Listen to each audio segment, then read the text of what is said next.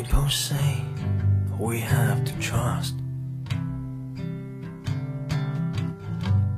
Life is hard, we all know. 亲爱的听众朋友们，大家好，这里是 FM 八十摄氏度，属于你我之间共同美好的短暂时光，我是一水儿。今天我想要和大家分享的这篇文章是来自于绵绵的《知青山》，和过去勇敢告别。to be heard. Life is rock, someone know about. Sometimes we could stay, 不要去找，要等。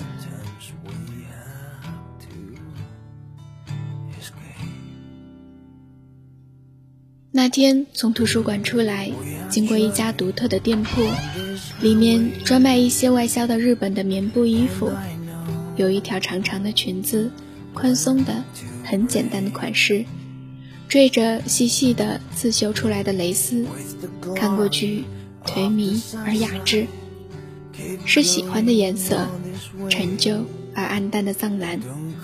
试穿的时候，柔软的棉布顺着赤裸的小腿轻轻滑下来，心里有淡淡的喜悦。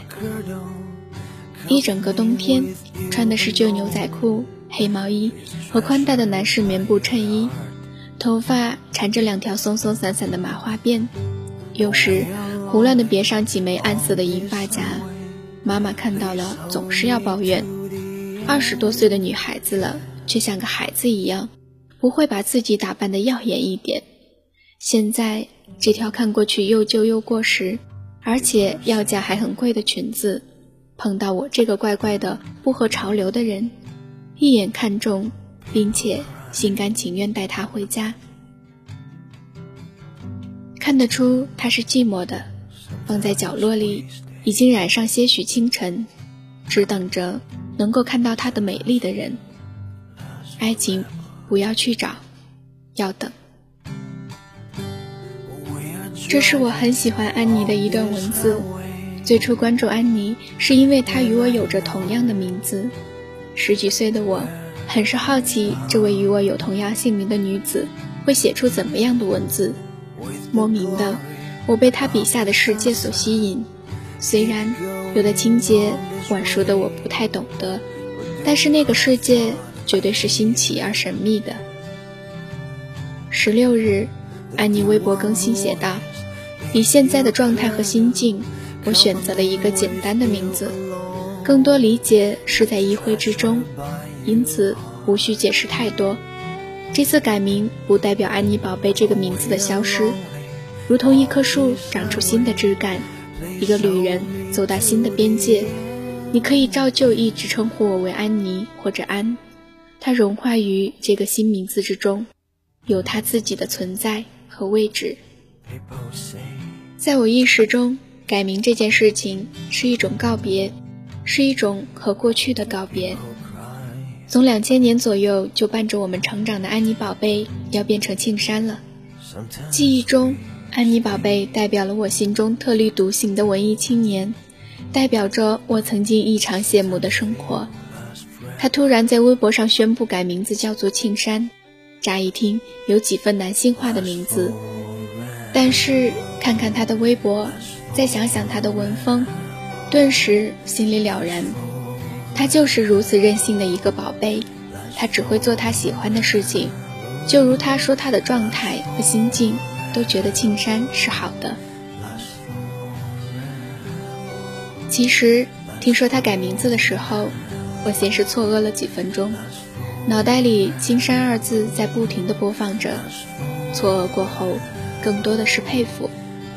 对于一个如他这样有名气的作者，愿意放弃以前名字给他带来的光环，重新出发，在我看来是不易的。虽然他依然允许大家叫他安妮，或是安。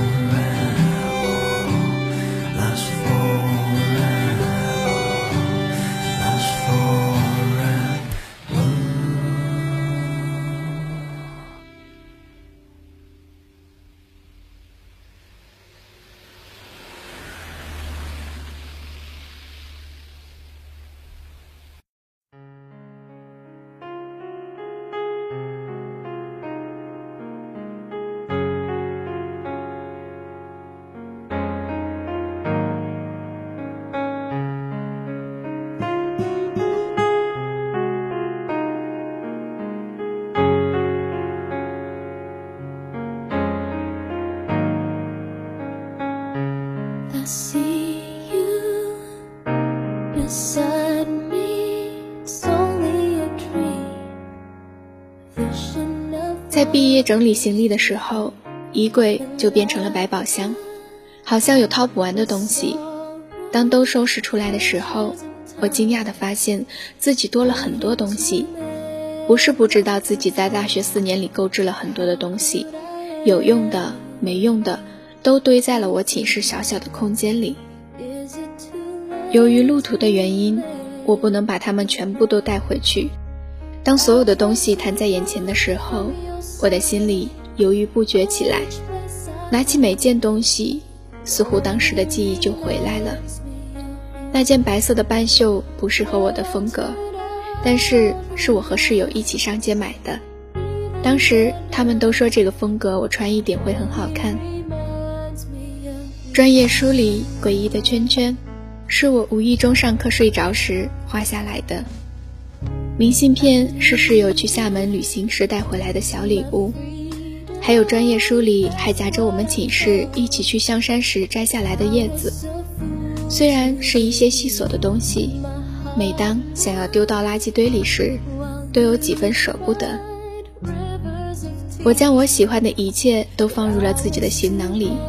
我知道回到家后，我也许不会再翻看他们。我没有安妮。不对，应该叫他庆山。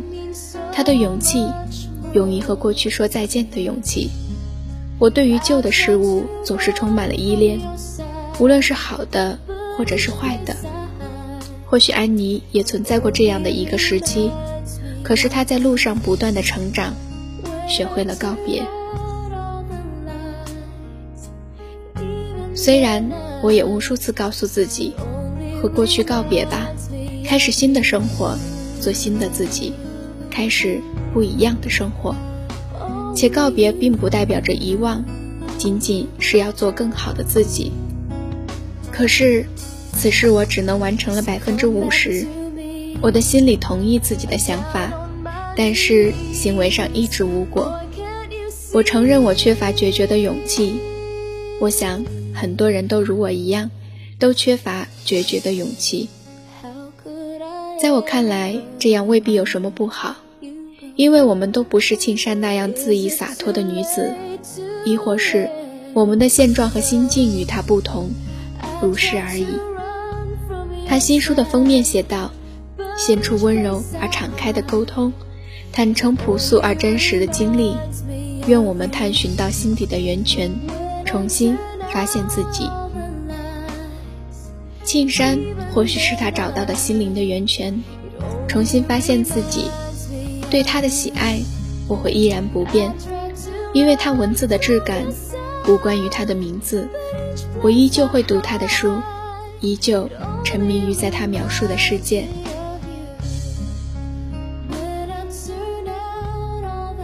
致庆山，和过去勇敢告别。